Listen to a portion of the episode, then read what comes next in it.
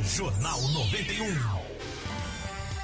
Vamos lá, gente. Olha, a estiagem prevalece na primeira quinzena de abril no Paraná e não há previsão para encerrar o rodízio no abastecimento de água, pois nós estamos sem chuva, né, gente? Você já observou na previsão do CEMEPAR que não teremos chuvas aí nos próximos dias. Infelizmente não, né? Vamos às informações de Rude Bagatini. A Sanepar alerta para a necessidade de manter o uso racional da água, já que a primeira quinzena de abril repete o cenário de crise hídrica com seca severa em todas as regiões do Paraná. Na região metropolitana de Curitiba, o rodízio no abastecimento continua em vigor há mais de um ano. Júlio Gonchoroski, diretor de Meio Ambiente e Ação Social da Sanepar, explicou a crise hídrica. Em novembro e dezembro de 2020 e janeiro de 2021, nós tivemos chuvas acima das médias. Esses volumes foram muito importantes para a recomposição dos nossos reservatórios. As chuvas de fevereiro não foram tão boas, as de março já foram um pouco melhor,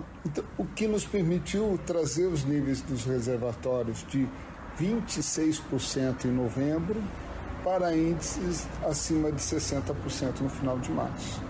Contudo, o que a época mais difícil que nós temos, que é outono e inverno, entrou de uma forma muito dura.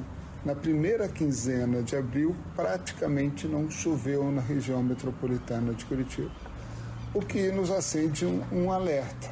Voltamos ao que se falava ao longo de todo o tempo. Outono e inverno, nós vamos ter que manter o rodízio e as pessoas, a população da região metropolitana vai ter que colaborar, tendo uma redução de, de consumo e um consumo consciente para que possamos passar até a primavera, quando esperamos que a situação já melhore. Repórter Rude Bagatini. Muito obrigado ao repórter Rude Bagatini. Faça a sua parte, faça a sua economia, não desperdice água.